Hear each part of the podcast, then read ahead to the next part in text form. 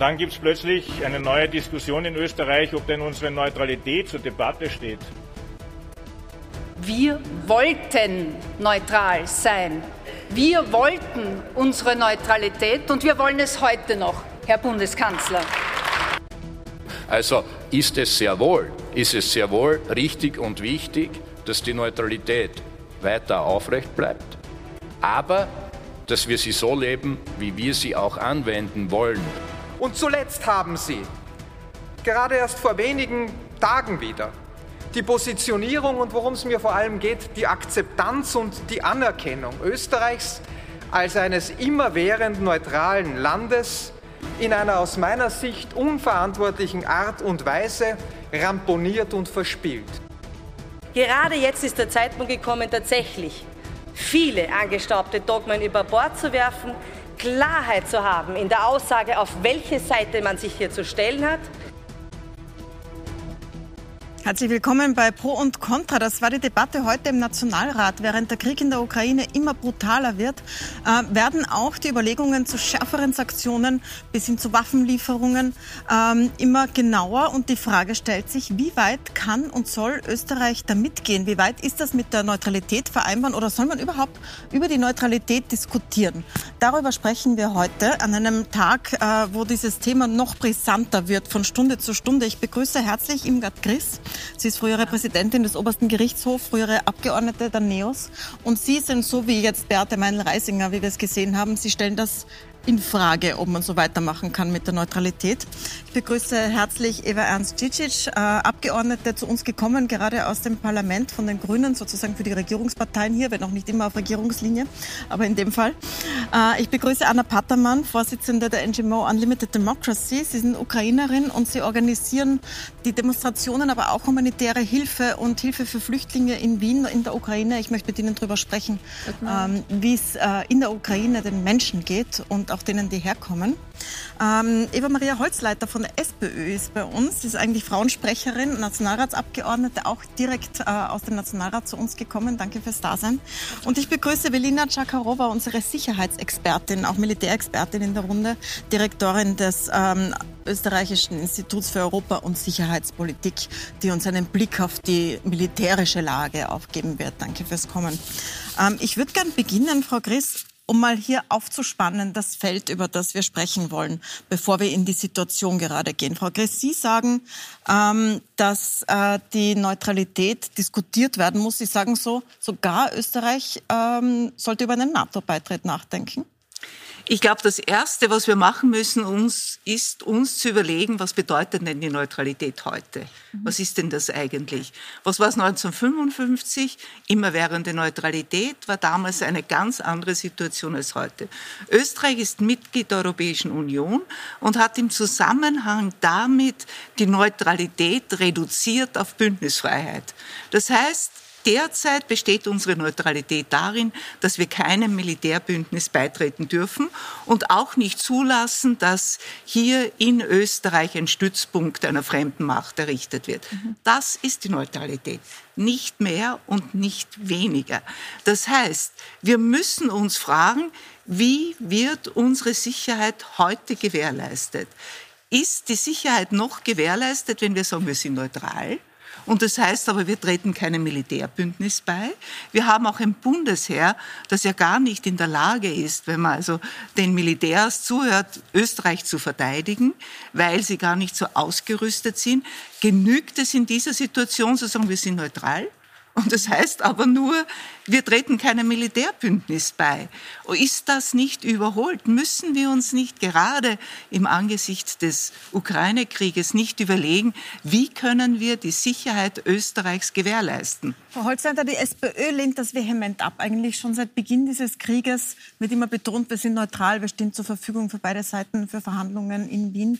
Ähm, ist es zeitgemäß in einer Lage, wo so ein Angriffskrieg stattfindet und wir ja Mitglied der Europäischen Union sind und dort mitbestimmen? Unsere Bundesparteivorsitzende Pamela Rendi-Wagner hat das auch in, heute auch in der Nationalratssitzung ganz klar klargestellt, dass wir für die Neutralität sind. Und für uns bedeutet die Neutralität schon auch aktive Friedenspolitik zu machen.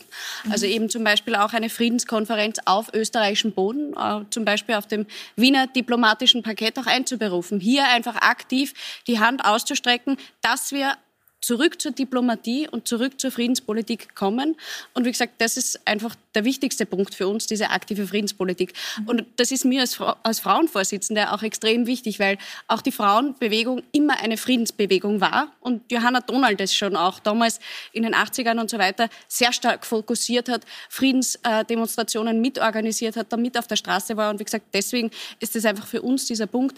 Die Neutralität heißt nicht, dass wir diese, diesen Einmarsch nach, in die Ukraine auf das tiefste verurteilen können, die Menschenrechtsverletzungen, die äh, auch die Hand ausstrecken den Frauen, die hier auf der Flucht sind.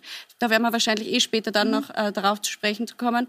Ähm, und wie gesagt, diese aktive Friedenspolitik einfach auch zu leben und hier äh, die Diplomatie einfach wieder hervorzuheben. Wollen Sie kurz reagieren, Frau Cicic? Ja, wir hatten gerade die Debatte im Nationalrat und ich habe mich auch zu Wort gemeldet, weil ich diese Debatte als eine Scheindebatte empfinde. Wieso? Äh, Neutralität ist viel, viel mehr als äh, nur nicht der NATO, das heißt einem Militärbündnis beizutreten. Neutralität bedeutet auch keine Stützpunkte anderer Staaten auf österreichischem Boden. Neutralität bedeutet auch, dass wir uns in Kriege nicht einmischen, an diesen nicht beteiligen und somit auch beispielsweise unser Luft Luftraum äh, davon betroffen ist, äh, dass wir hier sozusagen mitten in Europa eben ein, ein Herz, ein europäisches, neutrales Herz sind, das nicht nur anerkannt ist von allen Staaten rumherum, sondern eben auch einen neutralen Boden bietet für etwaige diplomatische Krisengespräche, wie uns die Geschichte gezeigt mhm. hat. Und woher rührt das? 1955 wissen wir, war das eine harte Verhandlung und auch eine Bedienung an Österreich, resultierend aus dem Zweiten Weltkrieg. Weltkrieg. Das heißt, hier einfach ähm, das abzutun als äh, etwas, was überholt ist, äh, kann ich natürlich nicht stehen lassen. Vor allem, ich bin die Erste, die sich für eine europäische Außen- und Sicherheitspolitik einsetzt. Natürlich, wir sind Teil der Europäischen Union, wir haben eine gemeinsame Verantwortung, aber, und dazu werden wir aber auch noch kommen. Aber inwiefern ist das dann noch neutral? Wir haben, wir haben in Österreich auch etwas wie eine umfassende Landesverteidigung und das mhm. umfasst eben nicht nur die militärische, sondern die wirtschaftliche, die zivile und die geistige Landesverteidigung. Frau ich, ja? ich, ich, möchte kurz die Reaktion von Frau Christwald, die äh, seufzt hier ja, neben mir. Also das ist ja eine reine Illusion. Mhm. Ich meine, sowohl beides, was Sie gesagt haben, also das eine Österreich friedensstiftende Diplomatie, da werden Sie die Russen nicht aufhalten in der Ukraine jetzt, wenn sie sich darum bemühen, dort Frieden zu stiften. Die Russen oder Russland lässt sich nur aufhalten, wenn dem eine Macht gegenübersteht. Wenn eine militärisch ausgerüstete andere Macht da ist, dann werden Sie es nicht Sie wissen schon, Sie, Sie, wissen schon, wie viele Milliarden jetzt schon in die NATO fließen. Und Sie wissen auch, dass wir jetzt im Moment aber äh, nicht darauf zurückgreifen können, weil wir dann in einem dritten Weltkrieg landen würden. Also ich finde, diese Argumentation führt sich ja ad absurdum. Und ich finde auch, und will das nicht stehen lassen, hier die Rolle Österreichs wirklich äh, äh zu, zu relativieren, was Friedensverhandlungen anbelangt. Wir haben in der Vergangenheit sehr oft gezeigt, dass wir genau dieser neutrale Boden sind. Wir sind der Sitz von vielen internationalen Organisationen. Und ja, vielleicht ist jetzt nicht gerade der Moment, wo diese Verhandlungen auf unseren Boden stattfinden könnten. Sie finden jetzt in Belarus statt. Israel hat welche angeboten, Türkei hat welche angeboten. Aber sich hier als Österreich rauszunehmen, äh, das fände ich sehr schade. Aber wenn die NATO nicht so hochgerüstet wäre und wenn nicht die osteuropäischen Staaten Mitglied der NATO wären, glauben Sie dann nicht, dass die noch in einem stärkeren Maß gefährdet wären? Sie, was ich glaube, sind? dass der Kalte Krieg uns eine Lehre sein sollte. Und der Kalte Krieg hat gezeigt, dass dieses gegenseitige Aufmunitionieren und dieses gegenseitige Aufrüsten nicht die Lösung ist, wenn es um nachhaltigen Frieden in Europa geht. Ja, aber Fragen das sieht, wir mal unsere Sicherheit wahrscheinlich nicht so das, Sie sagen, das sieht Russland nicht so. Warte mal, Sie wollten auch direkt was dazu sagen und dann würde ich ganz zur aktuellen Lage kommen. Ja, danke vielmals. Also da hat also ich bin eine Ukrainerin und deshalb habe ich auch nicht viel zu sagen über Neutralität Österreichs. Sehe ich ganz schlecht ähm, erwarten, dass jemand also Souveränität meines Landes respektiert, wenn ich dann irgendwie meine Meinung ähm, an Österreich ähm, quasi ein. Aber wir sind interessiert in Ihrer Meinung. Äh, super, danke. Da hätte ich ein paar Fragen. Und zwar, ich finde alle, mh, alle, alle Thesen sind sehr wichtig, was Sie sagen. Ich verstehe das auch. Äh, weder Österreich noch die ganze Welt würde gern also eine, einen dritten Weltkrieg wünschen würde. Aber da frage ich mich, Neutralität ist es äh, eigentlich sehr vage definiert, weil da höre ich eine, da ist es doch breitere, breitere Definition und dann frage ich mich als Ukrainerin, ähm, wo genau die Grenzen dieser, dieser Neutralität und in welchem Zusammenhang steht das auch äh, zum Schutz der Menschenrechte sowie Freiheiten. Und zum Beispiel, wenn wir jetzt in die Ukraine sehen, dass das grob zum tiefst verletzt wurde, also heißt Neutralität und sowas zu tolerieren, Nein. beziehungsweise Nein, auch keinesfalls. Sie, Sie haben auch gesagt und es war richtig, dass Wien einer der diplomatischen Orten ist. Ja, da stehe ich voll zu. Ich bin für Diplomatie und gegen Gewalt. Aber welche Garantien gibt es momentan? Also zum Beispiel unser Präsident hat probiert, auch Verhandlungen zu führen, insbesondere über die Evakuierung der Zivilbevölkerung. Es wurde unter, glaube ich, der Beobachtung von Roten Kreuz äh, dann auch äh, zuversichert, dass die Leute evakuiert werden können. Aber heu also heute, und das ist schon nicht zum ersten Mal, dass ich höre, mhm. wurden da wurden dann die Leute, also auf die Leute doch geschossen. Ich meine, welche Garantien gibt's? Und noch letzte Frage, letzter Punkt. Österreich ist neutral, aber wenn man die Geschichte so ein bisschen anschaut, die letzten acht Jahre seit der Annexion der Krim, ist das wirklich so? Ich meine, während des Referendums wurden äh, zahlreiche Österreicher... Warte mal, kommen wir da noch dazu. Ich würde gerne bei dem bleiben, was Sie ge okay, genau jetzt ja. gesagt haben. Aber danke fürs Aufwerfen der Fragen. Sie kommen gleich noch mal äh, okay, damit danke. zu Wort. Ähm, ich würde gerne das aufgreifen, diese Frage, wie neutral ist das denn jetzt, äh, Frau Czakarowa? Ähm, Russland sieht Österreich ja nicht so neutral derzeit, weil sich Österreich an den Sanktionen Sanktionen beteiligt hat. Und Putin hat vor wenigen Tagen die westlichen Sanktionen als Kriegserklärung bezeichnet. Und erst recht die Lieferung von Waffen, die ja in Europa beschlossen wird, auch gemeinsam mit Österreich. Ist für Russland das überhaupt noch ein Ding, dass Österreich neutral ist? Und wie ernst ist das gemeint mit der Kriegserklärung? Sie sprechen nämlich die, äh, die springende Thematik äh, an. Äh, Neutralität muss auch von den anderen anerkannt werden. Es reicht nicht, dass wir uns als neutral sehen und wahrnehmen. Und äh, die Neutralität im, in diesem Jahrhundert ist nicht mehr die Neutralität, die man im letzten Jahrhundert aufgezwungen bekam, muss man auch sagen, nach dem Ende des Kalten Krieges. Äh, ich muss jetzt auch ein, sofort ein Beispiel heranführen. Die Ukraine war neutral, als sie 2014 angegriffen worden ist, als eigentlich Teile des Landes äh, annektiert wurden und andere Teile unter russischer Kontrolle sich seitdem, also sprich acht Jahre schon, befinden. Die Ukraine war eigentlich ein neutraler Staat. Die Tatsache, dass Russland jetzt wieder mal einen neutralen Status äh, der Ukraine, einen neutralen Status aufzwingen will, mit Militärmitteln, muss uns auch mal ein paar parallele sozusagen, äh, vor allem hier in Österreich, äh, mit Blick auf die Geschichte seit dem Zweiten Weltkrieg so vorzeigen. Ähm, aber ich möchte, ich möchte auf jeden Fall hervorheben, wir sind, wenn es um europäische Sicherheit und Verteidigung geht, gar nicht neutral. Wir haben eine ganz klare Position als EU-Mitgliedstaat. Mhm. Nämlich das tragen wir auch zu der europäischen Sicherheit und Verteidigung genauso wie alle anderen Mitgliedstaaten bei und das nehmen ja genauso auch so. Ich würde da gerne bei Ihnen beiden noch einmal nachfragen, wenn Sie sagen so, Holzleitner, so wir sind neutral und äh, hier können äh, Verhandlungen stattfinden. Das russische Außenministerium hat ganz was anderes gesagt. Sie haben gesagt, dass dadurch, dass Karl Nehammer mit, äh, Sie schreiben, antirussischer Rhetorik der russischen Regierung vorgeworfen habe, Krieg angezettelt zu haben, Humanität humanitäre Völkerrecht verletzt und Kriegsverbrechen und Verbrechen gegen die Menschlichkeit begangen zu haben. Das alles hat der Bundeskanzler gesagt. Ähm, wir verurteilen solche unbegründeten Aussagen und Einschätzungen aufs Schärfste. Wir bedauern, dass österreichische Würdenträger sich zu, mit solchen zu Wort melden und damit ernsthafte Zweifel an der Qualität der merklich sinkenden und erodierenden Wiener Neutralität aufkommen lassen. Dies werden wir in Zukunft berücksichtigen. Das heißt also, der wichtigste Konterpart der Neutralität sieht die gar nicht mehr so, oder? Ich würde es anders auffassen. Also wie gesagt, vor allem, ich habe es ja vorher schon gesagt, ähm, die Neutralität heißt nicht, dass man völkerrechtliche Verletzungen nicht als solches auch klar ansprechen kann und auch muss. Und die Neutralität heißt auch, dass man humanitäre Hilfe immer leisten muss, wenn, wenn diese einfach notwendig ist. Und genau das sind ja auch die Dinge, die wir zum Beispiel heute bei der Nationalratssitzung auch angesprochen haben. Auch ganz klar mit Anträgen, ob gemeinsam oder auch als Opposition.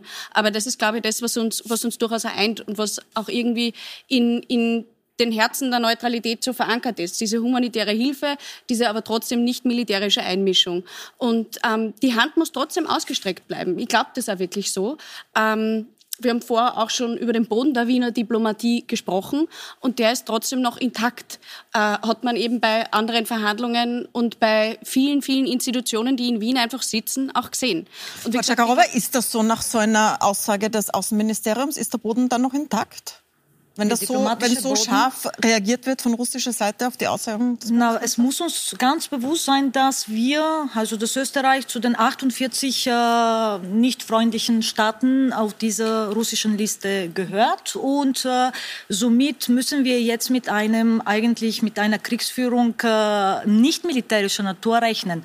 Äh, Beispiel, Rohstoffkriege, die jetzt gerade verkündet worden sind von der russischen Führung, die werden uns eigentlich auch direkt betreffen. Frau Cicic, was wäre dann die richtige, aus Ihrer Sicht, die richtige Reaktion darauf, dass die Neutralität dann in Frage gestellt wird und nicht militärisch durchaus Krieg geführt werden Also ich denke, die militärische Neutralität Österreichs ist unverhandelbar. Das bedeutet aber nicht, wie ich vorher schon erwähnt habe, dass wir im Sinne einer umfassenden Landesverteidigung, wie das auch in der österreichischen Bundesverfassung verankert ist, genau nämlich diese anderen Bereiche umso mehr stärken könnten. Und da hat Österreich schon in der Vergangenheit, abseits von den diplomatischen Gesprächen, auch Stärke bewiesen. Ich nenne nur ein Beispiel, Katastrophenschutz ja, beispielsweise oder eben wirtschaftliche Landesverteidigung. Das ist die Frage der Abhängigkeit von fossilen Rohstoffen, beispielsweise bis hin jetzt zu der Debatte zu, von Sanktionen oder auch geistige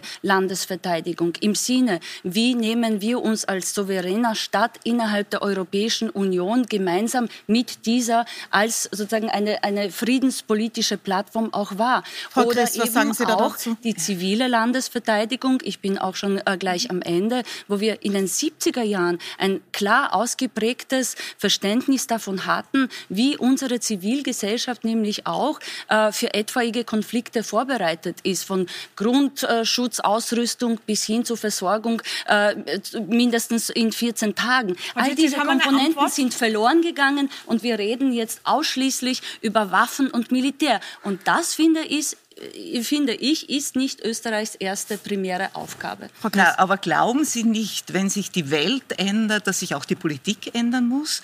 Dass wir heute in einer Situation sind, in der Russland, ein ehemals neutrales Land, angegriffen hat, 2014, erst ist die Neutralität aus der Verfassung gestrichen worden, Russland in einem Staat eingefallen ist, auf Zivilisten schießt, jetzt schon zwei Millionen Menschen geflüchtet sind. Glauben Sie nicht auch, dass man in dieser Situation Situation auch als Österreicherin oder Österreicher sich fragen muss, wie sicher sind wir?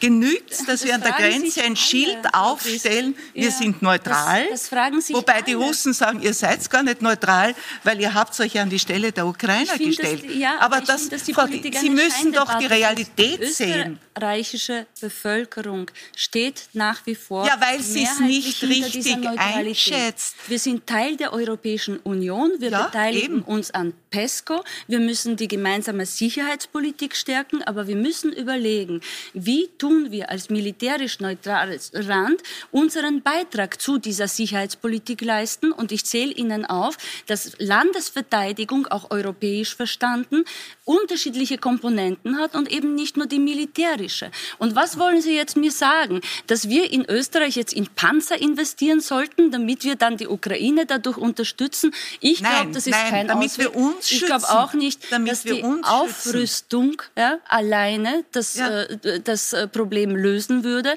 sondern im Gegenteil, genau in diesem Krieg braucht es unterschiedliche Ebenen der Konfliktlösung und unterschiedliche Mechanismen. Und ich finde, unsere Rolle ist eine andere als in Panzer. Das sind schöne. Worte, aber schauen Sie jetzt nach Schweden, schauen Sie in die Schweiz, schauen Sie, wie Schweden und wie die Schweiz ihr Militär aufgerüstet haben und ausgerüstet haben. Da hat Österreich nichts im Vergleich. Und wir leben in einer Welt, in der es nicht genügt, schöne Worte da einfach zu verbreiten. Wir leben in einer Welt, in der jeder Staat sich schützen muss. Hätten wir nicht das Glück, von NATO-Staaten umgeben zu sein, würde es für Österreich ganz anders ausschauen. Und daher ist es wirklich ein Trittbrettfahren, was wir, was wir tun. Wir sind geschützt durch die NATO, aber wir zahlen nichts mit. Wir sind nicht bereit, in unser Bundesheer zu investieren, obwohl ursprünglich Österreich gesagt nicht. hat, Das stimmt ja nicht. eine Neutralität nach, nach dem der. Vorbild der Schweiz. Wir haben 0,62 Prozent des BIP verwendet Österreich für das Bundesheer. Wenn Sie den Herrn Starlinger gehört haben, den Adjutanten des Bundespräsidenten, der ein desaströses Bild gezeichnet hat vom Zustand des Bundesheers. Also es stimmt, das ist unterfinanziert, unterausgestattet und Sie ein können von einer Welt ist träumen. Sie können bekannt. von einer Welt Äh, träumen, ja. in der vom Frieden gesprochen wird, in der wir alle einander lieb haben, was immer. Ich wäre auch dafür. Nur das ist nicht die Welt, in der Ja. wir leben. Und, Und, wir müssen uns nach dem richten. naiv, äh, das auf 1% BIP zu erhöhen und dann zu glauben, das Konzept von Herrn Stalliger umzusetzen und dann zu glauben, dass die, der Krieg in der Ukraine aufhört. Nein, es geht um die Sicherheit Österreichs. Ich es geht von Ihnen auch noch eine Reaktion darauf haben aus SPÖ-Sicht. Wenn die Frau Chris sagt, wir ähm, sind Trittbrettfahrer der NATO, weil wir können uns überhaupt nur sicher fühlen, weil wir von NATO-Staaten umgeben sind, zahlen aber nicht mit. Was ist denn Ihre Antwort darauf? Wie gesagt, wir halten an der Neutralität fest. Und ich glaube auch, dass in der Bevölkerung hier eine andere Sichtweise auch verankert ist. Wir sind jetzt gerade hergefahren mit den Öffis und haben Gespräche, also ganz zufällig, ich hab mit meiner Begleiterin irgendwie über die TV-Diskussion heute gesprochen und wir sind einfach ganz direkt auch angesprochen worden von den Menschen in der U-Bahn zufällig, dass sie für die Neutralität sind. Und ich glaube, wie gesagt, das ist auch die Meinung unserer Bevölkerung und da muss man schon ein bisschen ins Volk hineinhören, ehrlicherweise. Und wenn die Bevölkerung hier auch sehr stark hinter der Neutralität steht, dann stehen wir an ihrer Seite. Und wie gesagt, wir wollen da auch nicht abrücken. Was aber nicht heißt, dass wir nicht unterstützen und wie gesagt auch die helfende Hand ausstrecken. Ich finde es zum Beispiel sehr gut, dass das Burgenland auch sagt, sie nehmen aktiv 500 Personen auf und bringen die sicher. Und das ist nämlich schon eine Diskussion jetzt auch in dieser kriegerischen Auseinandersetzung sicher nach Österreich, weil ich möchte nicht in der kriegerischen Auseinandersetzung, in diesem Krieg, in diesem Krieg in der Ukraine, dass Frauen und Kinder, und das ist jetzt aktuell der Fall, verschwinden. Und da sehe ich zum Beispiel schon eine sehr aktive Rolle von Österreich, dass wir menschenrechtlich, frauenrechtlich hier Frauen und Kinder auch kinderrechtlich eben, Frauen und Kinder schützen und hier aktiv die Hand ausstrecken und hier zum Beispiel im Falle des Burgenlandes 500 Frauen und Kinder nach Österreich bringen und denen sicher Schutz bieten können. Ich möchte zu Und dieser gesagt, Diskussion ist dann nochmal zurückkommen. Ein Punkt, und der mit der Neutralität auf jeden diese- Fall vereinbar ist. Das Ja. wollte ich einfach nur an dieser Stelle auch gesagt Und haben. dann nochmal die Neutralität diskutieren. Aber ich würde gerne einen Blick darauf werfen, was gerade geschieht und wie sich dieser Konflikt entwickelt. Weil auch davon hängen ja die Diskussionen, in, deswegen diskutieren wir ja drüber, weil das sehr schnell geht. In der Ukraine wird ja, Frau Battermann, gerade äh, vehement eingefordert, dass die NATO sich einmischt und eine, den Luftraum schützt oder zumindest Flugzeuge schickt. Ähm, was nicht geschieht.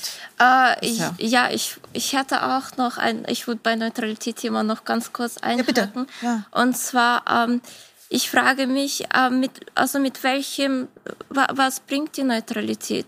Ich meine, welches Ziel verfolgen, verfolgen wir damit? Ja, ist das zum Schutz? Wie schaut das dann genau aus? Also spielen wir dieses Szenario angenommen, die Ukraine wurde, also dieser Schild, das zwischen äh, anderen demokratischen Ländern und so einem machtbesessenen Putin steht. Ja, angenommen, es wurde militärisch dann äh, erobert. Was, also wie schaut es dann aus? Die Truppen gehen weiter, dann kommt es zum Österreich und dann sagen, sagen die, nö, äh, die sind neutral, wir, wir, wir, wir drehen um. Also da und auch wegen, äh, wie gesagt, ähm, Sie haben wegen Verhandlungen gesagt, wir, wir stehen wir laden Russland zum Tisch äh, zu Verhandlungen. Wir, woll, wir wollen, wie gesagt, die Leute evakuieren. Es wurden Garantien gegeben, aber dann trotzdem wurde es geschossen. Also welche, ich, ich verstehe die Wichtigkeit äh, der Diplomatie dabei, aber wenn die andere Seite darauf nicht achtet und wir haben keine Mechanismen, um irgendwie diese Garantien zu gewährleisten, was bringt uns diese Neutralität? Oder die Diplomatie? Ich möchte auch äh, nur zwei Sätze dazu sagen, äh, weil es mir sehr, sehr wichtig ist. Äh, ich möchte zuerst hervorheben, dass nur eine zuverlässige und glaubwürdige Landesverteidigung eigentlich der unentbehrliche Garant für jegliche Neutralität äh, sein könnte. Das heißt, dass auf diese Art und Weise ein Land eigentlich zeigt, dass es nicht angegriffen werden darf, dass die Kosten, der Preis eines Militärangriffs zu hoch wäre. Und das ist genau, was andere neutrale Staaten momentan tun und was Österreich auch tun würde und will. Aber dafür bräuchte man auch natürlich vor allem eine parteipolitische Debatte, die dann auch natürlich der Gesellschaft erklärt, dass wir nicht mehr in dieser Friedenswelt leben, wie wir sie vor 30 Jahren eigentlich nach dem Zusammenbruch der Sowjetunion, nach dem Ende des Kalten Krieges sozusagen äh, hier in Europa äh, zum Vorschein bekamen. Diese Welt existiert nicht mehr. Die gibt es nicht mehr. Die gibt es um uns herum nicht. Die gibt es in der südlichen Nachbarschaft Europas nicht. Wie man jetzt auch gesehen hat, die gibt es auch in der östlichen Nachbarschaft Europas nicht. Und diese Krisenhaftigkeit, da geht es nicht nur um einen direkten Krieg, Angriffs, Angriffskrieg. Da geht es auch um die Krisenhaftigkeit jeglicher Natur, die betrifft Österreich direkt und indirekt. Und ohne eine Landesverteidigung, eine glaubwürdige, zuverlässige Landesverteidigung an allererster Stelle, kann, kann man die Debatte überhaupt nicht mehr fortführen. Also ich höre aus Ihren Worten, dass Sie die jetzige Aufstellung des österreichischen Bundesheers nicht für eine äh, wirkungsvolle Landesverteidigung halten. Wir haben insofern, und das wollte ich auch gleich zu Beginn betonen, wir sind ein zuverlässiger europäischer Partner. Als Mitgliedstaat leisten wir einen signifikanten Beitrag zur europäischen Sicherheits- und Verteidigungspolitik. Österreich nimmt an vielen zivilen Missionen der EU, aber auch äh, militärischen Operationen der EU. Mhm. Österreich nimmt an der strukturierten Zusammenarbeit äh, teil. Also Österreich, Österreich hat eine signifikante Verteidigungsrolle und äh, die widerspricht der Neutralitätsidee nicht weil es geht in Wirklichkeit um die Stärkung der europäischen Sicherheit. Mhm. Da hat Österreich eine wichtige Rolle zu spielen. Ja, aber da bin ich ja voll bei Ihnen. Wir beteiligen uns ja äh, mit einer sehr flexibel ausgelegten Neutralität mittlerweile an sehr vielen, äh, vor allem europäischer Natur, an sehr vielen ähm, äh, Aktionen, die eigentlich dieser Neutralität, wenn man es genau nehmen würde, widersprechen würde. Das Einzige, was überbleibt, ist tatsächlich die wirklich militärisch kompon äh, militärische Komponente, wie Sie gesagt haben, keine Stützpunkte, nichts darf über unseren äh, Luftraum äh, gehen und wir beteiligen uns auch aktiv nicht an Kriegen beziehungsweise treten der NATO nicht bei. Aber und weil das vorher gefallen ist, nur ganz kurz, ich ja? war jetzt in Polen. Polen ist NATO-Mitglied. Die Bevölkerung in Polen sitzt auf Koffern, weil sie Angst vor einem Angriff hat, weil sie NATO-Mitglied ist. Und Polen sagen zu mir, ihr seid neutral, ihr habt noch andere Ebenen der Verhandlungen und gebt das bitte nicht auf. Also es gibt auch die andere Sichtweise und ich verstehe auch letzter Satz, ich verstehe aus ukrainischer Sicht wirklich den dringenden Appell auch, dass wir als Europa hier nicht nur klare Kante gegenüber Russland zeigen, sondern dass wir mit allen Mitteln die Ukraine unterstützen. Und ich finde, das müssen wir auch. Keines, also keine Frage. Da gibt es keine Relativierung, da gibt es natürlich nichts, was, was, was wir vielleicht noch zu verhandeln hätten mit Russland. Überhaupt nicht. Aber die Frage ist, inwiefern auch Österreich als militärische militärisch neutrales Land zu genau dieser Krisenbewältigung, die sicher auf vielen Ebenen laufen wird, müssen, beitragen kann. Und da sind wir auch gefragt, wenn es die OSZE anbelangt, da sind wir gefragt, wenn es UN anbelangt, da sind wir auch gefragt, wenn es eben genau dieses, diese neutrale Plattform brauchen würde für eben genau diese Gespräche. Und die wird es brauchen, die sind, zeichnen sich jetzt noch nicht ab, aber die wird es brauchen, anders wird dieser Krieg auch nicht aufhören. Was sagen Sie zu dem Argument, dass die Bevölkerung in NATO-Staaten vielleicht gefährdeter ist, eben weil sie bei der NATO sind und weil das ein Angriffsziel sein könnte? Das glaube ich nicht, dass es so ist, weil ein Angriff auf einen NATO-Staat würde einen dritten Weltkrieg bedeuten. Der kann ich mir nicht vorstellen, dass Putin das riskiert.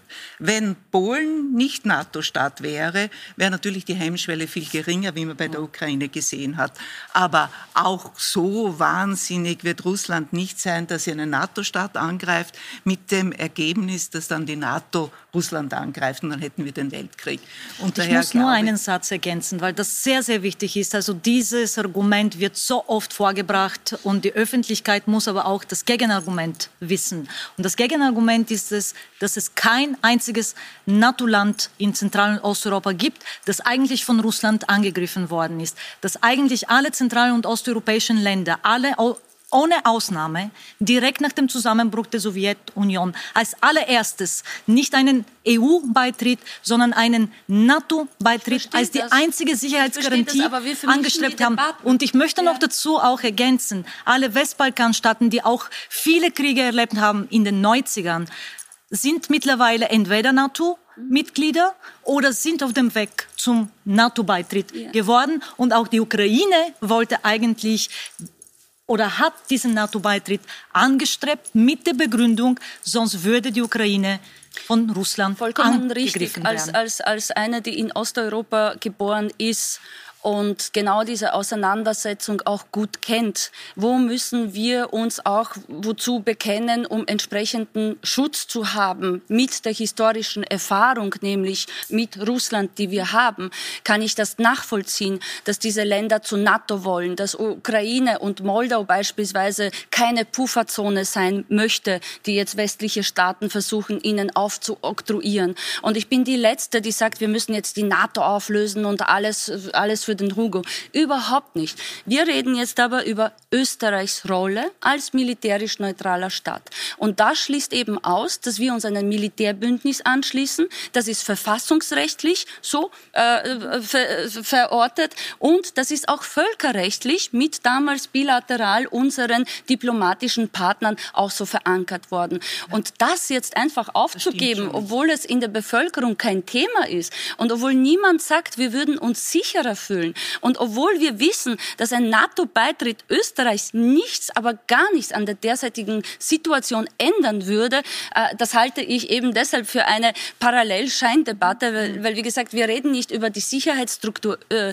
Europas, wir reden jetzt nicht, ob die NATO grundsätzlich gut oder schlecht ist, sondern wir reden eben drum, wie kann Österreich sich in genau solchen Konflikten mit unserer Bundesverfassung auch entsprechend Aber Frau verhalten. Sie sind ja Juristin. Wie ja, ist nein, denn das? Das das stimmt ja kann man das ändern oder kann man das nicht ändern? Es ist ja eine immerwährende Neutralität. Es ist einfach nicht richtig, ja. dass sich Österreich völkerrechtlich verpflichtet hätte, neutral zu sein. Mit den das, war ein, das ist ein Bundesverfassungsgesetz.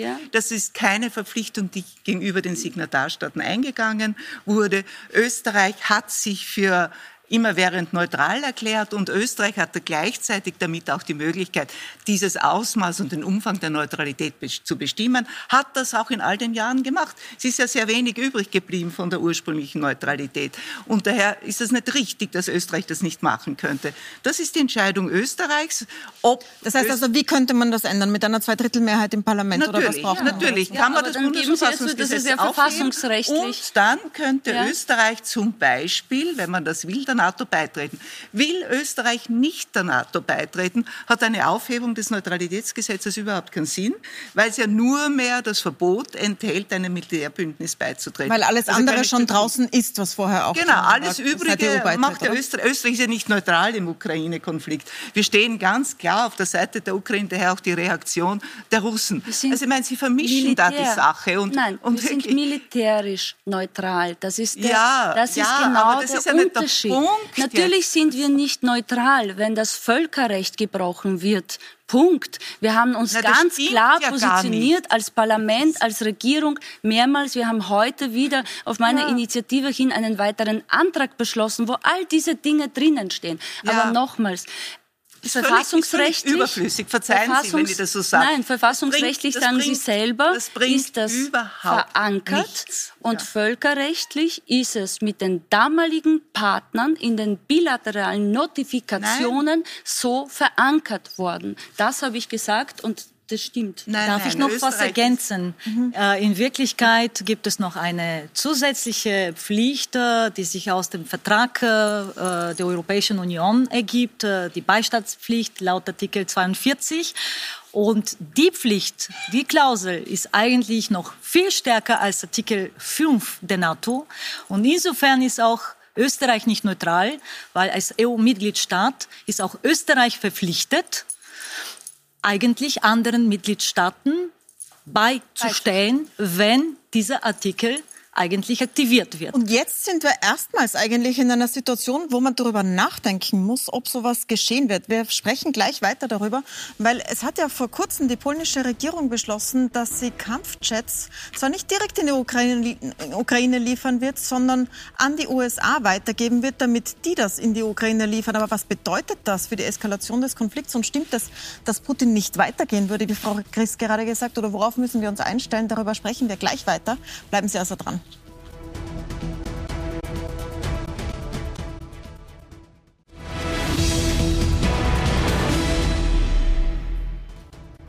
Willkommen zurück bei Pro und Contra. Wir sprechen über Österreichs Rolle in diesem sich immer weiter zuspitzenden Krieg in der Ukraine, in der auch immer mehr reingezogen werden. Frau Czakarowa, ich möchte gern an dieser Stelle mal, vielleicht können Sie uns mal einen Überblick geben, was passiert da eigentlich gerade. Es ist ja erst nicht mal zwei Wochen her, dass dieser Krieg begonnen hat und der schon so eskaliert, dass jetzt tatsächlich die Frage dasteht, ob äh, Waffen geliefert werden, das passiert schon, ob Flugzeuge geliefert werden und ob ein dritter Weltkrieg entstehen kann. Das ist schon heute gefallen. Können Sie uns mal sagen, was ist der Stand der Dinge jetzt? Der Stand der Dinge momentan ist, dass Russland keine Militärerfolge verzeichnet verzeichnet hat, wie es ursprünglich äh, gedacht und erwartet wurde. Also durch eine Blitzoperation äh, war zu erwarten, dass in den ersten ein paar Tagen eigentlich die Hauptstadt schon unter russischer Kontrolle, unter russische Kontrolle gerät und somit dann auch dieser Regimewechsel äh, möglich gewesen wäre. Das, äh, hat, das ist nicht passiert, das hat nicht stattgefunden. Ähm, die Ukraine hat Widerstand geleistet, bekommt auch von internationalen Partnern, von den europäischen Mitgliedstaaten, von den meisten auch äh, defensive Waffen geliefert und auch Unterstützung jeglicher Art.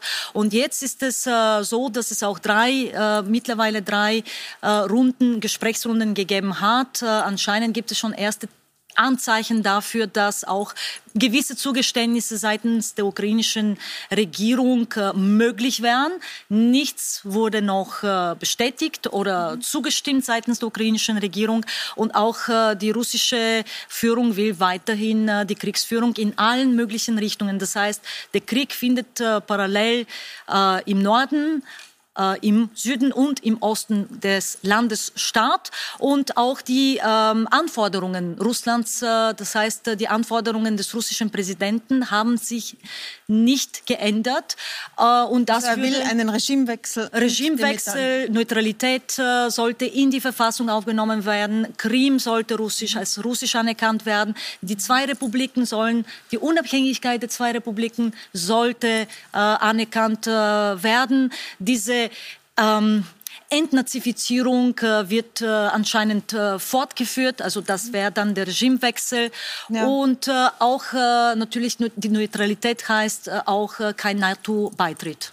Ähm, Frau Pattermann, Sie haben gerade in der Pause gesagt, dass dort, wo Sie herkommen, Raketen gerade geschossen werden. Es ist ja der, der Krieg wird ja, ist ja meine- sehr meine- brutal. Meine Familie ist immer noch in der Ukraine, wie eigentlich von allen äh, Ukrainerinnen und Ukrainer, die sich hier in Wien befinden. Und heute ist tatsächlich eine Rakete über mein Haus geflogen und es ist, es ist wirklich grausam, was da abgeht. Ich, äh, man kann es nicht in Worten fassen, man glaubt es eigentlich. nicht so richtig, wie kann sowas im 21. Jahrhundert überhaupt passieren und die äh, Anfor also die, die Wünsche von äh, Präsident Putin, dass das mit, dem, mit der Neutralität dass das auch so absurd, wie es früher gesagt wurde, dass wir neutral waren. Also es, es passt Kreml-Regierung nicht, dass die Ukraine demokratisch ist. Wir haben in 2013 und 2014 für diese Werte wirklich gekämpft. Die Leute haben ihr Leben aufgegeben und er hat einfach Angst, dass es dadurch, dass seine eigene Bevölkerung das sehen könnte, wie sich unseres Land entwickelt, das könnte seine eigene Macht untergraben und das will er ja nicht, ja. Und jetzt hat sich das zu so einem großen internationalen Konflikt entwickelt in kürzester Zeit, anders als bei der Annexion der Krim, wo alle eher zugesehen haben und zurückhaltend waren. Frau, Frau Djecic, Sie waren ja gerade kürzlich in Polen und sprechen die Sprache, weil Sie dort geboren sind. Die polnische Regierung ist sehr, sehr weit an der Front von diesen Hilfslieferungen, Waffenlieferungen und hat heute offenbar auch gesagt, dass sie Kampfjets zur Verfügung stellen will. Zwar nicht direkt liefern, aber an den US-Stützpunkt in Deutschland liefern, damit sie von dort in die Ukraine kommen. Kann das dazu führen, dass es hier zu einem Konflikt zwischen Russland und einem NATO-Staat, also der NATO, dann kommt? Das ist ja genau die Frage, die uns von Beginn an beschäftigt. Was könnte Putin so interpretieren, dass er das als Legitimation ne äh, nimmt, um sozusagen diesen Angriffskrieg auch entsprechend zu erweitern? Und da haben Sie schon recht. Also sobald ein NATO-Staat betroffen wäre, sind wir faktisch und automatisch in einem Weltkrieg. Das muss uns einfach klar sein. Das heißt, wir befinden uns jetzt gerade in einem sehr schwierigen Balanceakt, die Ukraine hier zu unterstützen, siehe Waffenlieferungen, Lieferungen beispielsweise. Also da gab es einen totalen Paradigmenwechsel beispielsweise in Deutschland. Auf der anderen Seite aber die Vorsicht walten lassen, um es eben nicht zu eskalieren. Ja? Mhm. Das heißt, das Momentum ist wirklich äußerst schwierig. Die Betroffenen sind die Menschen. Wir stehen jetzt bei zwei Millionen. 1,4 sind in Polen. Ich stand selber an der Grenze und habe wirklich die ganzen Frauen und Kinder gesehen, die seit Tagen nur mit zwei Koffern unterwegs waren, ohne Essen, ohne Trinken, die dort total fertig an der Grenze ankommen, womöglich auch noch von Menschen, Frauen, Händlern, äh, abgefangen werden. Ähm, die PiS-Regierung in Polen wird gerade sehr gelobt äh, in Europa. Ich halte das äh, für ein bisschen ähm, falsch, weswegen es ist nicht die Regierung, die diese Hilfe leistet, es sind die NGOs, es ist die Zivilgesellschaft, es ist die Bevölkerung. Aber und diese sagen, wir sind eigentlich jetzt schon am Limit. Mhm. Äh, und wir rechnen ja damit, dass bis zu 10 Millionen Menschen sich auf den Weg machen könnten, wenn das nicht recht bald aufhört. Ich möchte heißt, zu den mhm. Flüchtlingen auf jeden Fall noch mal in einer eigenen Runde kommen. Aber bleiben wir noch bei dieser mhm. Eskalation. Frau Chris, Sie haben zuerst gesagt, Putin wird das nicht machen. Der wird keinen dritten Weltkrieg wollen. Aber wenn man ihm zuhört, und das ich bin zum Schluss gekommen, das sollte man, weil er ja sehr viel angekündigt hat, von was er jetzt macht. Dann sagt er ja, die Sanktionen sind eine Kriegserklärung und die Waffenlieferungen würden, hat das russische Außenministerium gesagt, zu einem globalen Kollaps führen. Ähm, da hat man natürlich sofort Atomwaffen im Kopf weil er ja auch die Atomstreitkräfte in Bereitschaft gesetzt hat. Was macht Sie so sicher, dass er das nicht machen wird? Ja, weil ich auf einen Rest von Vernunft hoffe. Mhm. Nicht, es ist, wäre ein Atomschlag, wäre einfach furchtbar. Nicht, wenn die NATO dann mit einem Gegenschlag reagieren würde. Also ich meine, Putin soll ja gesagt haben, was hat, welchen Wert hat eine Welt ohne Russland? Ja, wenn das stimmt, wenn er das so gesagt hat. Ne? Kann schon sein, dass das in seiner Vorstellungskraft so ist. Aber ich glaube es eigentlich nicht. Also ich hoffe schon, dass man diesen letzten Schritt nicht geht, mhm. sondern dass Putin halt versuchen wird, das zu erreichen, was Sie gesagt haben, den Regimewechsel in der Ukraine, die Anerkennung dieser beiden Volksrepubliken, die Krim und halt damit durch den Regimewechsel die Ukraine beherrscht, faktisch beherrscht. Das, das hoffe ich. Aber Frau Tschakarova, wenn, jetzt, wenn er jetzt sagt, oder das Außenministerium sagt, die Waffenlieferungen, die ja stattfinden, sind eine Kriegserklärung und äh, vor einem globalen Kollaps warnen dabei, wenn die Atomstreitkräfte in Bereitschaft versetzt werden. Was bedeutet das dann? Ist das nur ähm, eine Kraftmeierei, um Nein, es ist auf jeden Fall was, was, äh, was dahinter steckt. Und äh, ich äh, würde aber eigentlich auf eine andere Art von Krieg äh, verweisen, nämlich den Rohstoffkrieg, äh, den uns jetzt erwartet. Wir stecken äh, inmitten einer Energiekrise in Europa. Und wenn jetzt die Rohstofflieferungen auch äh, seitens Russlands äh, gestoppt werden, also hier geht es um äh, wesentliche Rohstoffe, nicht nur um äh, Gas und Öl, sondern es geht auch natürlich um andere nahrungswichtige, wichtige eigentlich Düngemittel, Nahrungsmittel, Substanzen, Mineralien und so weiter. Und die sind existenziell für viele Länder im Mittleren Osten, im Nahen, äh, also im Nahen Osten, aber auch in Nordafrika. Und Sie können sich schon vorstellen, was das heißen würde, nämlich, dass die Nahrungsmittelpreise dann explodieren würden und dann in einem Zeitraum wahrscheinlich von den nächsten zwei, drei Monaten es zu den ersten politischen und äh, wirtschaftlichen Turbulenzen und auch Protesten aber das heißt, Sie sagen, man soll sich gar nicht vor dem Atomschlag fürchten, was ja viele tun, auch noch in Erinnerung an den Kalten Krieg, sondern eher davor, dass Nein, von der Energie- und Nahrungsmittelpreise Wir befinden uns schon in einem zweiten, also in einem zweiten Kalten Krieg, ob wir das zusehen wollen oder nicht, ob wir das wahrnehmen wollen oder nicht. Aber wir befinden uns schon in einem und mhm. Russland, also das heißt jetzt natürlich, äh, wir können jetzt nicht für das Land und für das Volk äh, reden. Aber der russische Präsident hat eigentlich Position bezogen. Er hat sich auch äh, mit äh, China, das haben wir auch besprochen, ähm, eigentlich äh, das schon mehr oder weniger koordiniert. Das ist jetzt auch offensichtlich anhand der chinesischen Reaktionen, aber auch anhand äh, der Tatsache, dass China gar nicht mal vorhat, Sanktionen zu verhängen oder auch irgendwelche Abkommen mit äh, Russland wieder wegzuschaffen. Und insofern ist es eigentlich offensichtlich, dass diese 48 Staaten, die sich jetzt auf der russischen Liste befinden, eigentlich schon einen unerklärten äh, Krieg anderer Natur, weil Krieg, und da muss man auch verstehen, ist nicht nur militärischer Natur. Von 48 als EU-Staat, als EU-Staat äh, unterstreiche ich alles, was Sie sagen. Ich glaube, das wird noch unterschätzt, dass wir eigentlich jetzt schon mittendrin sind und was wir übersehen, abseits von China, ist der Balkan, ist die Rolle von Vucic in Serbien, ist die Rolle von Dodic in der Republika Srpska, ist zum Teil auch die äh, Rolle von äh, ja, Orban, wenn man so möchte, wenn man sich nämlich die Auseinandersetzung anschaut, sind sie bei den Sanktionen dabei oder nicht oder wie tun sie mit der humanitären Hilfe. Das heißt, wir haben hier mit Belarus, wo wir eben eh schon so einen Vasallenstaat haben, wie ihn gerne Putin in der Ukraine hätte, äh, eigentlich eine ganze Reihe an Staaten, die direkt sozusagen an Europas Grenzen liegen, mit Serbien einen EU-Beitrittsstaat sogar, ja, die hier mit Russland gemeinsame Sache machen, beziehungsweise ihm auch entsprechend Rückendeckung geben. Nur ein Beispiel.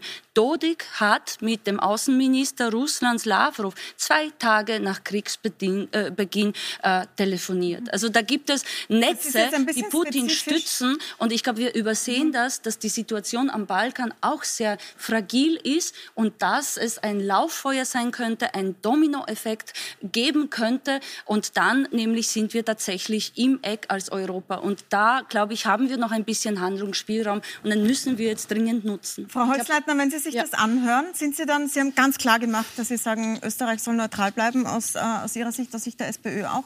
Aber sind Sie dann dafür, dass andere militärisch reagieren, um Putin zu stoppen? Also wie gesagt, ich glaube, die Rolle Österreichs muss klar sein. Und ja, für, andere Staaten, für andere Staaten kann ich relativ schlecht sprechen. Also das, äh, glaube ich, ist auch nicht meine Rolle als nationale Abgeordnete in Österreich. Mhm. Aber ich glaube, was wir unmittelbar auch machen können, und das können wir auch als EU, ist zusammenstehen und Stärke zeigen, auch was die Energiepreise oder die Nahrungsmittelsicherheit betrifft. Dass man da einfach auch das betrifft ja zum Beispiel unsere Bevölkerung auch sehr unmittelbar, die Heizungspreise oder wenn ich jetzt an der Tankstelle stehe und, und tanke.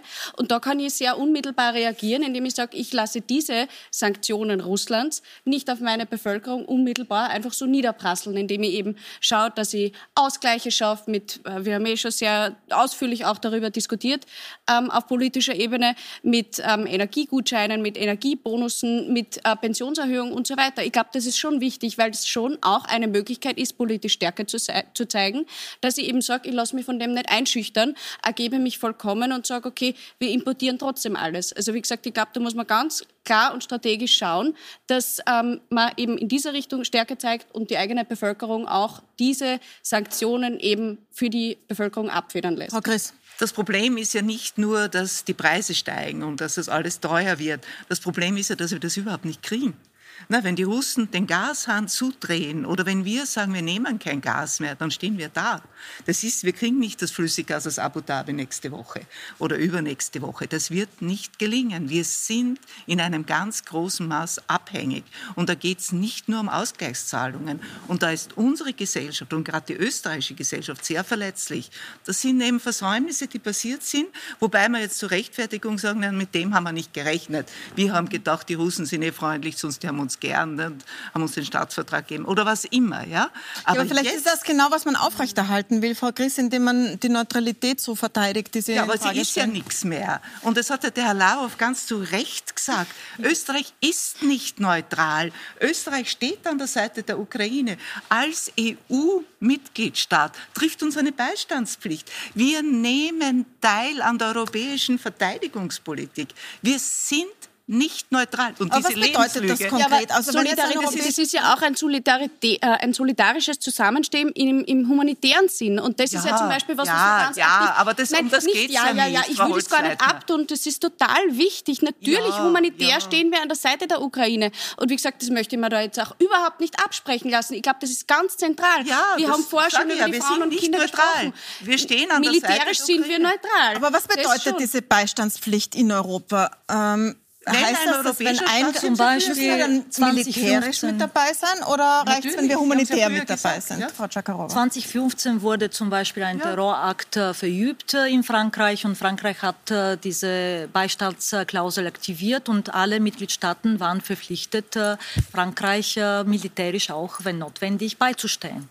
Also Terror, Terrorismus ist auch Teil des umfassenden Sicherheitsbegriffes. Es geht jetzt nicht nur um einen Krieg äh, mit militärischen Mitteln. Wir haben auch andere Sicherheitsbedrohungen und Militärbedrohungen, die wir bekämpfen müssen, unter anderem auch mit Militärmitteln. Und auch Unsere Soldaten und Soldatinnen sind eigentlich aktiv in der südlichen und östlichen Nachbarschaft äh, Europas. Das Aber heißt, sie tragen auch konkret, Frau Chakarova, jetzt, wenn jetzt ein russisches U-Boot vor in der Ostsee auftaucht im Raum eines europäischen Landes oder wenn ein russischer Kampfjet über Polen fliegt oder wenn ähm, Soldaten über die Grenze gehen. Was passiert dann konkret? Also solche Vorfälle passieren auch immer wieder. Das ja. muss jetzt nicht unbedingt ein Casus belli bedeuten oder es muss auch nicht unbedingt zu einer direkten militärischen Auseinandersetzung kommen.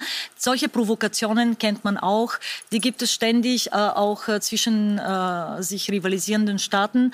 Hier geht es eigentlich darum, klar zu machen, dass es, also dass die NATO als Verteidigungsapropos, nicht Militärbündnis, das ist eine Verteidigungsallianz, äh, wo sich die Mitgliedstaaten zu einer gemeinsamen Verteidigung verpflichten. Es gibt einen äh, deutlichen Unterschied.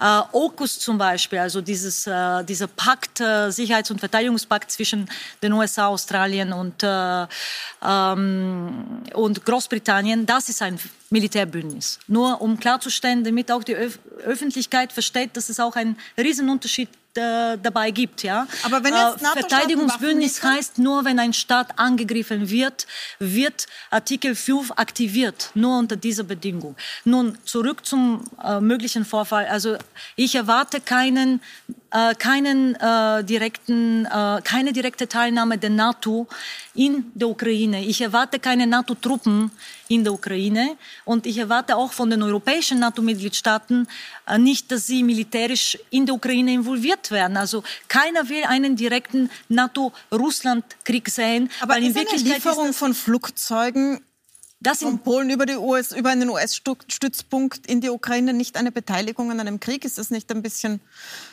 sehr das Kleingedruckte lesen, dass man sich dann nicht beteiligt? Bis jetzt wurden nur defensive Waffen geliefert. Das heißt Waffen, die dafür gesorgt haben, dass sich die Ukraine besser gegen eine, also in einem Angriffskrieg besser verteidigen kann. Mhm. Äh, ob jetzt zuerst diese Flieger überhaupt geliefert werden, das müssen wir abwarten weil bis jetzt gab es immer wieder widersprüchliche Informationen diesbezüglich. Zweitens geht es jetzt darum, die Luftverteidigung der Ukraine zu stärken. Äh, da ist Russland natürlich im Vorteil. Und ohne diese Luftverteidigung kommt es tatsächlich zu diesen massiven Bombardierungen äh, von Zivilisten. Also da geht es eigentlich um insgesamt 28 Flieger.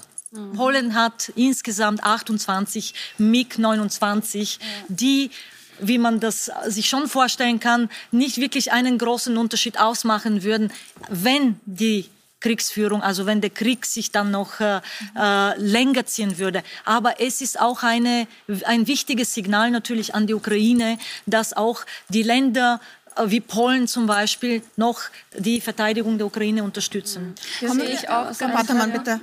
Dürfte ja. ich da was einhaken? Ich glaube, das ist sehr wichtig für jeden, der diese Sendung schaut, im Kopf zu behalten. Die russische Aggression hat keine Grenzen. Es hat keine Grenzen und es wird nicht mit der Ukraine einfach enden. Und man spricht hier von indirekten Einfluss oder zum Teil auch direkten wegen Nahrungskrise und Co. und alles, was möglich ist und äh, sehr viel über Verteidigungsbündnis. Aber man braucht, man braucht die, also die, die Ukraine. Wisst ihr, ihr müsst an uns glauben. Wir geben nicht auf. Wir haben uns zusammengeschlossen. Putin hat gedacht, es wird ein Blitzkrieg. Nein, wird's nicht. Wir stehen da. Ja, und wir brauchen, wir brauchen Unterstützung. Wir können da nicht alleine einfach stehen. Wir brauchen Unterstützung bei Luftabwehrsystem. Und zwar deshalb, weil er vor paar Tagen schon ein Atomkraftwerk von uns bombardiert hat. Ich meine, Gott sei Dank, dass es nicht explodiert ist. Haben wir alle Tschernobyl vergessen? Und auch, was hat die UdSSR-Regierung gemacht? Sie hat dann die Leute am 1. am 1. Mai dann zu der Parade geschickt und gesagt, ja, es ist alles in Ordnung. Und dieser Mann, dieser Mann unterstützt diese Vorstellung und Wiederaufbau von irgendwelche perverse UdSSR. Mhm. Ich möchte noch eine Antwort mhm. drauf, bevor wir zu den Flüchtlingen und zur Lage der Frauen und Kinder auch kommen, die da kommen. Mhm. Was ist Ihre Antwort darauf, wenn da gesagt wird, wir brauchen diese Unterstützung im Luftraum, sonst wird bombardiert und das trifft uns auch dann? Das ist genau die Frage, die wir vorher hatten. Äh, ist das gleichzusetzen mit einem Einstieg der NATO in den Krieg, jetzt ungeachtet der Position Österreichs? Äh, und äh, wozu führt das? Und ähm, meine Analyse wäre, dass es sicher nicht zum nachhaltigen, raschen Frieden führt. Aber mir ist ganz wichtig, etwas festzuhalten, weil wir haben ja den Fehler viel, viel früher gemacht.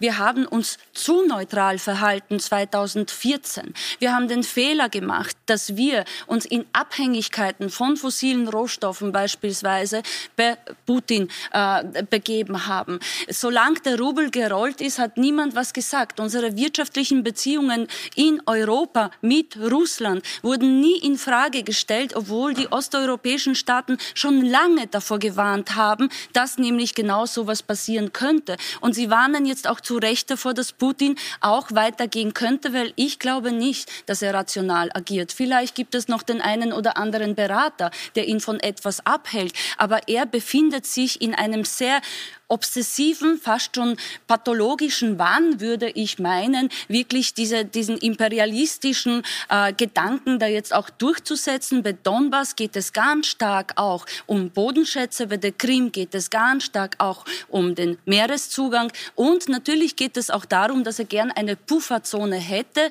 äh, zwischen den Ländern, die ihm abhanden gekommen sind nach 89 und denen, wo er glaubt, sozusagen zumindest einen Teil der Bevölkerung noch für sich gewinnen gewinnen zu können. Letzter mhm. Satz. Wir sind bereits im Kalten Krieg.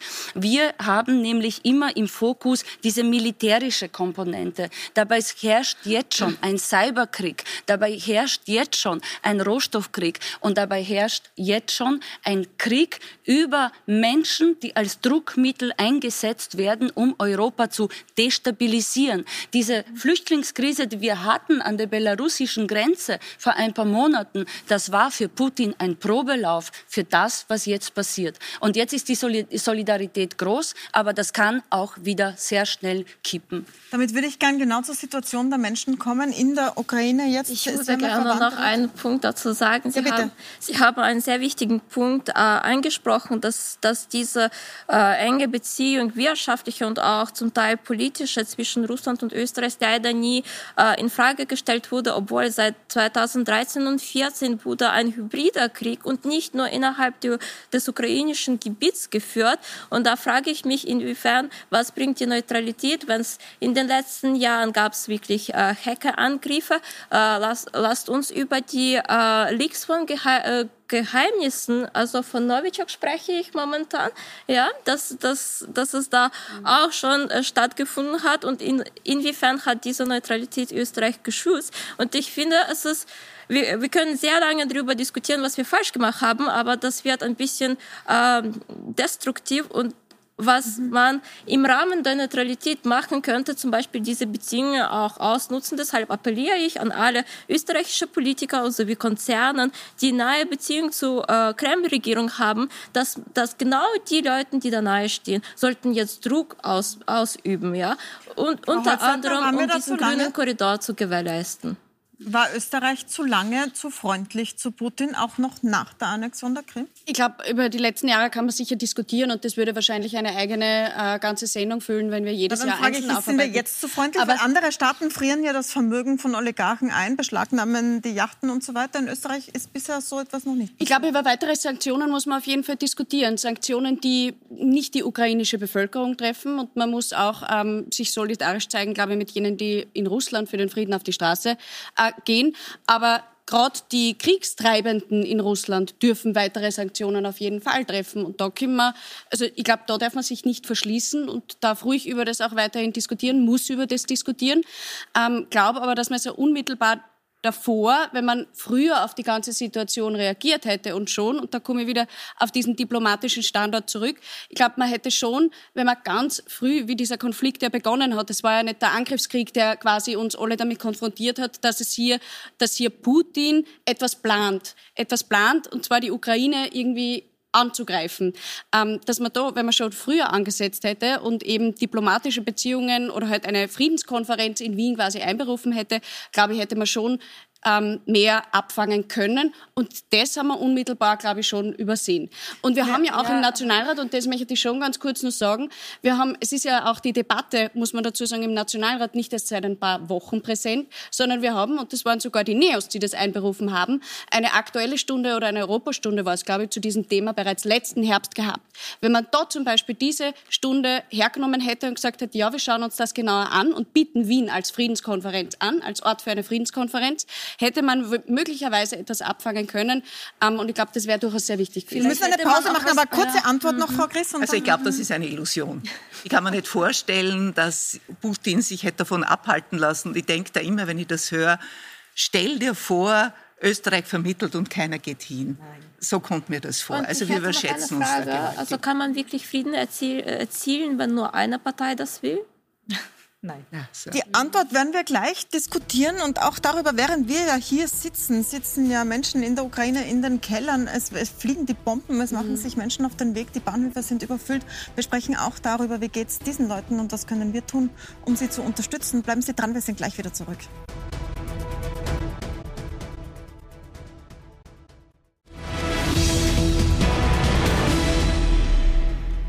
Willkommen zurück bei Pro und Contra. Wir sprechen über die Krise, über den Krieg in der Ukraine. Wir haben über eine Neutralität gesprochen, aber während wir darüber sprechen, Frau Pattermann, sind ja in der Ukraine Menschen in den Kellern. Es wird bombardiert. Äh, es versuchen Menschen, sich auf die Flucht zu machen. Es wird täglich schwieriger.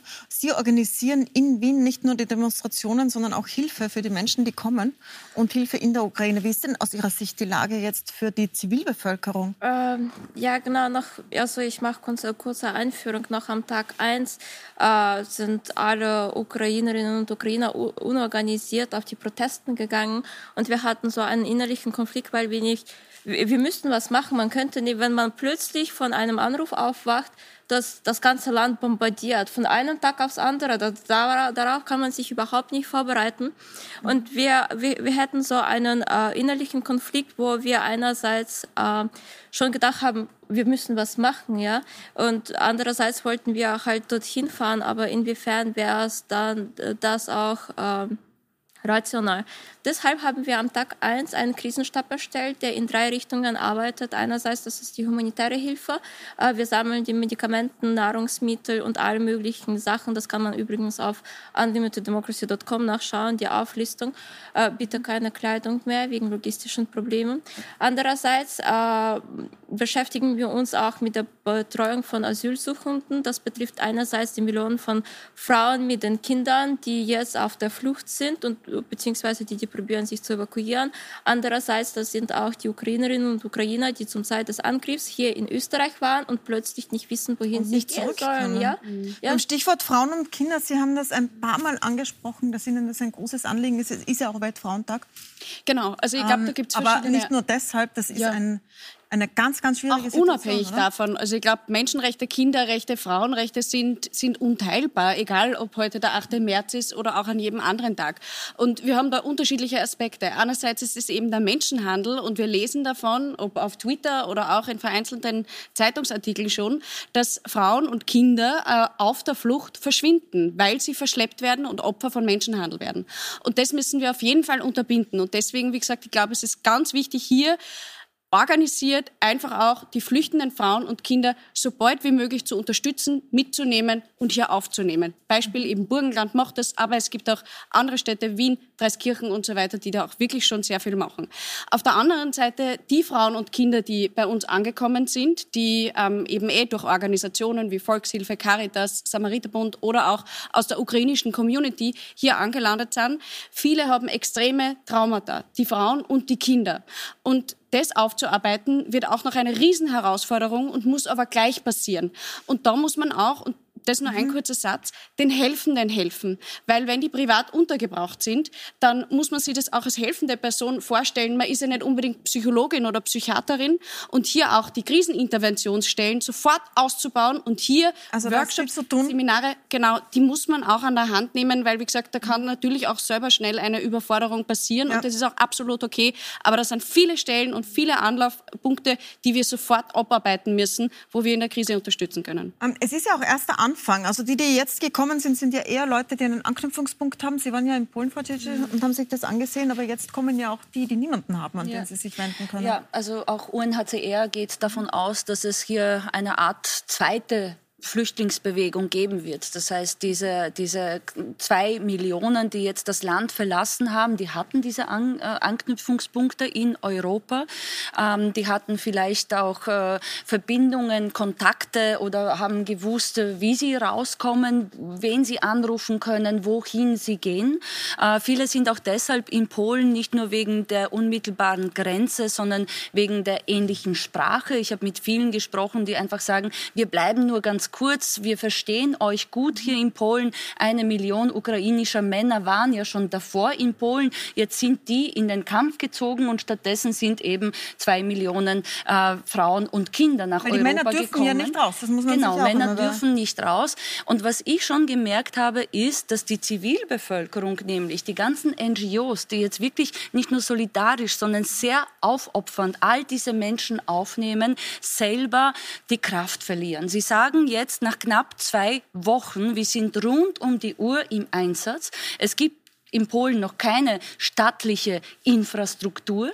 Die PiS-Regierung hat noch national gesehen keine Gelder für die Flüchtlinge freigegeben. Das heißt, das sind wirklich engagierte Lokalpolitikerinnen, die Zivilbevölkerung, die das jetzt alles auffängt. Aber das wird natürlich nicht längerfristig haltbar sein. Aber das und kommt auf uns in Menschen, Österreich also auch was Ja, natürlich. Noch, und zum Menschenhandel vielleicht glaube, wirklich jetzt, nur... Also, es ja, sind ja schon ja, Geflüchtete nur da. Nur ein also, Satz. Wir haben da schon Aufgaben. Noch, ja. noch kurz, dadurch, weil ich möchte... Ganz kurz nur. Dadurch, dass diese staatlichen Strukturen und, äh, fehlen, äh, ist es nämlich wirklich so, dass an der Grenze dann vereinzelt Männer stehen, wo steht äh, Miejsca, also drei Plätze und man kommt dort verzweifelt an mit zwei Kindern, liest drei Plätze, kriegt einen warmen Tee und fahrt einfach mit. Und es wird nicht kontrolliert, mit wem diese Frauen mitfahren. Und wir wissen aus allen Krisen, Kriegskatastrophengebieten, dass es leider perfide ausgenutzt wird und dass der Menschenhandel jetzt florieren wird, das liegt auf der Hand. Wie gesagt, ja. es gibt an der Grenze überall Warnungen in allen möglichen Sprachen, wirklich darauf zu achten, mit wem man da mitgeht. Deshalb ist es wichtig, die Menschen organisiert rauszuholen. Also ich ja. glaube, ich habe das nur mal doppelt unterstreichen. Ja, aber ich glaube, um ehrlich zu sein, Entschuldigung, aber ich bin im Krisenstab seit dem Tag 1 und ich strafe selbst zwei, drei Stunden pro Tag und so genauso wie die anderen Freiwilligen.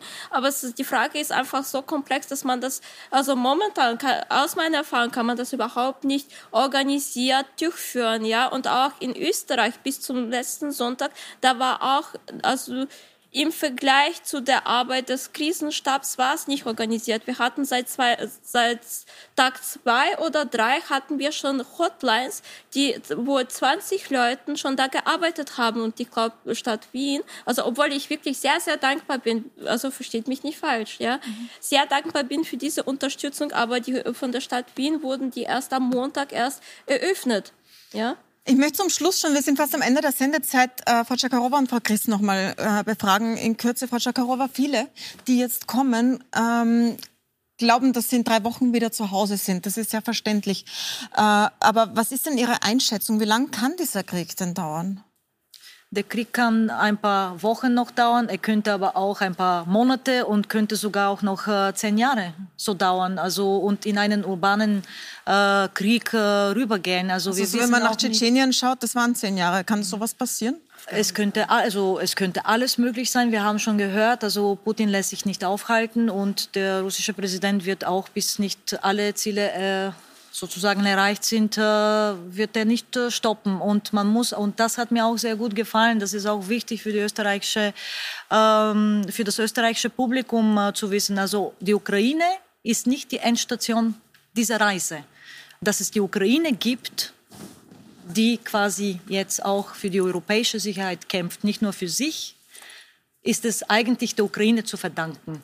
Da müssen wir uns mit der Frage konfrontieren, wir alle, nicht nur Österreich, auch die anderen EU-Mitgliedstaaten, wofür sind wir bereit zu kämpfen? Wenn wir tatsächlich nicht mehr in einem Frieden, äh, immer währenden Frieden, wie es auch in den letzten 30 Jahren meistens der Fall war, leben werden, sind wir nicht bereit, auch für unsere Werte und für unsere Rechte zu kämpfen? Und heißt es dann nicht, dass wir eben diese, die, unsere eigene Landesverteidigung stärken müssen als unerbergliche Bedingung dafür, dass wir nicht von anderen angegriffen werden. Frau Christ, damit sind wir zurück beim Thema, mit dem wir begonnen haben, nämlich die Frage der Neutralität. Sie sind ja geübt darin, gesellschaftliche Debatten anzustoßen und zu organisieren. Sie haben diesen Gedanken reingebracht, dass man über die Neutralität reden muss, weil sie nicht mehr zeitgemäß sei. Es wurde vehement abgelehnt äh, von dieser Seite. Wie glauben Sie denn, dass diese Diskussion angesichts dieser Lage in Österreich jetzt weitergeht? Also ich hoffe, dass es eine Diskussion gibt, eine echte Diskussion und dass wir uns von dieser Lebenslüge Neutralität verabschieden. Wenn das ist eine Lebenslüge, wir sagen, wir sind neutral, uns tut niemand was, wir brauchen das alles nicht. Es genügt, wenn wir 0,6 Prozent des BIP für die Verteidigung ausgeben. Das stimmt nicht. In dieser Welt, in der wir heute leben, geht das nicht mehr. Wir müssen auch unseren Anteil erfüllen an an der Sicherheit der anderen. Wir dürfen nicht nur davon ja. profitieren, dass ja. die anderen investieren, ja. dass die anderen uns schützen. Jetzt sind wir am Ende und das ist und das ist und ich finde, das ist das ganz große Versäumnis der Politik, also sowohl von der SPÖ als auch von den Grünen. Die ÖVP hat nee, haben wir das auch wieder abgeblockt, nicht den Leuten zu sagen, ja, die Neutralität allein schützt uns nicht. Es, wir können nicht an der Grenze ein Schild aufstellen, wir sind neutral. Wir müssen das endlich zur Kenntnis nehmen. Das war in einer anderen Zeit, in einer anderen Welt war das ein gutes Modell. Heute ist es nicht mehr so. Und wir müssen die Sendung wir beenden, Frau Chris. Ja. Ähm, falls Sie hören wollen, was Frau Tschitsch und Frau Holzleitner darauf antworten, dann, wir haben dieses Thema schon gehabt. Schauen Sie sich auf Puls24.at, falls Sie am Anfang nicht dabei waren, nochmal die ganze Sendung an. Es gibt sie auch als Podcast. Es ist eine sehr, sehr intensive Diskussion, die wir da führen werden. Ich danke Ihnen für die Diskussion hier im Studio. Ich danke Ihnen fürs Dabeisein und bleiben Sie dran. Auf Puls 24 sind wir den ganzen Tag da für Sie und tragen alle Informationen zusammen ähm, und bemühen uns sehr, dass Sie gut informiert sind. Danke, dass Sie dabei sind.